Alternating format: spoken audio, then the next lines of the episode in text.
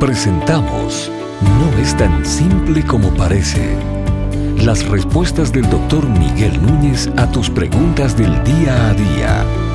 Bienvenidos. ¿Cuál es su posición en cuanto al arrebatamiento de la iglesia y la segunda venida de Jesucristo? Bueno, en primer lugar, creemos que va a haber un arrebatamiento. El apóstol Pablo escribe a los tesalonicenses en su primera carta, capítulo 4, y dice lo siguiente, pero no queremos, hermanos, que ignoréis acerca de los que duermen, para que no os entristezcáis como lo hacen los demás que no tienen esperanza. Porque si creemos que Jesús murió y resucitó, así también Dios traerá con él a los que durmieron. Por lo cual os decimos esto, por la palabra del Señor, que nosotros los que estemos vivos y que permanezcamos hasta la venida del Señor, no procederemos a los que durmieron. Pues el Señor mismo descenderá del cielo con voz de mando, con voz de arcángel, y con la trompeta de Dios, y los muertos en Cristo se levantarán primero. Entonces nosotros, los que estemos vivos y que permanezcamos, seremos arrebatados juntamente con ellos en las nubes al encuentro del Señor en el aire y así estaremos con el Señor por siempre. Entonces ahí está el apóstol Pablo uh, hablándonos de que habrá un arrebatamiento y nos da el orden del arrebatamiento.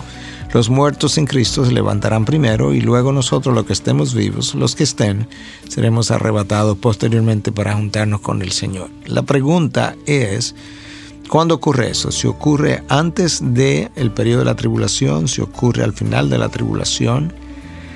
Y um, yo quisiera decir que ahí las opiniones una vez más están divididas. Hay un grupo que entiende que el arrebatamiento ocurre, nos juntamos con el Señor en las nubes y bajamos inmediatamente con el Señor uh, para habitar la tierra uh, y entrar al reino milenial según la posesión que yo abrazo. Otros entienden que ya estamos en el milenio y que sí hay un arrebatamiento y una bajada a la tierra para simplemente habitar la tierra y no necesariamente para habitar la tierra por mil años, como habla el capítulo 20 del libro de Apocalipsis. Ah, la otra posición es que hay un arrebatamiento y que luego del arrebatamiento hay un periodo de tribulación y que luego del periodo de la tribulación el Señor regresa con los suyos para entrar justamente a ese reino milenial. Aunque yo no soy dogmático en cuanto a cuándo ocurrirá el rapto eh, con relación al periodo de la tribulación, en general yo permanezco creyendo que el arrebatamiento ocurre anterior a la tribulación y una de las razones por la que pienso de esa manera es porque nosotros y la iglesia desde la iglesia primitiva ha creído en la inminencia del retorno de Cristo. En otras palabras, nosotros pudiéramos preguntar a cualquier cristiano ortodoxo, ¿tú crees que Cristo pudiera venir hoy? No, no estamos preguntando si, si creemos que Cristo va a venir hoy, sino si podría. Y ese cristiano, eh, desde la, desde la antigüedad, siempre ha respondido sí, él podría venir ahora mismo, porque ha creído la iglesia en la inminencia del retorno de Cristo.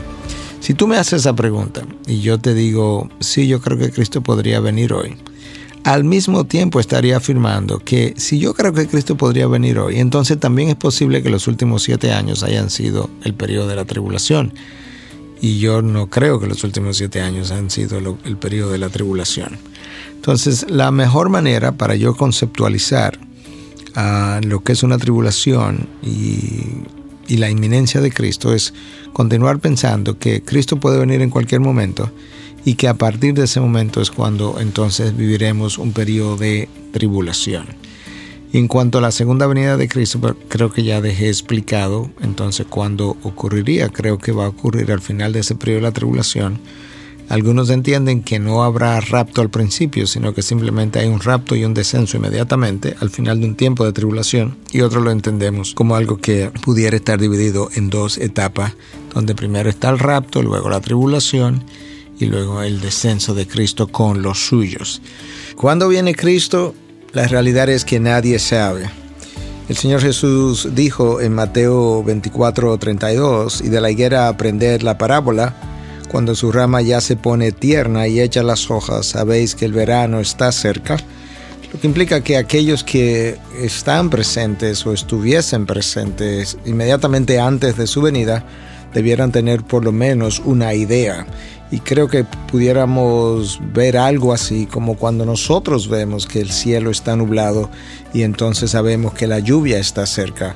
De esa forma Cristo nos da a entender que su venida, aunque nadie la conoce en términos del día y la hora, a la vez habrían algunas señales que precederían su venida y que aquellos con discernimientos pudieran tener cierta idea de que su regreso está por venir. Al mismo tiempo queremos usar este tiempo para advertir en contra de especulaciones y recordar que cuando se trata de cosas futuras tenemos que ser sumamente sabios a la hora de determinar o de afirmar cosas de una manera dogmática.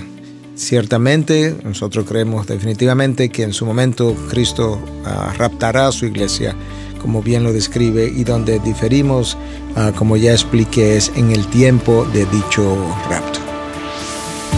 No es tan simple como parece. Es una producción de Ministerios Integridad y Sabiduría. Para más información, visita nuestra página de internet integridadysabiduría.org Gracias por tu gentil atención y será hasta la próxima.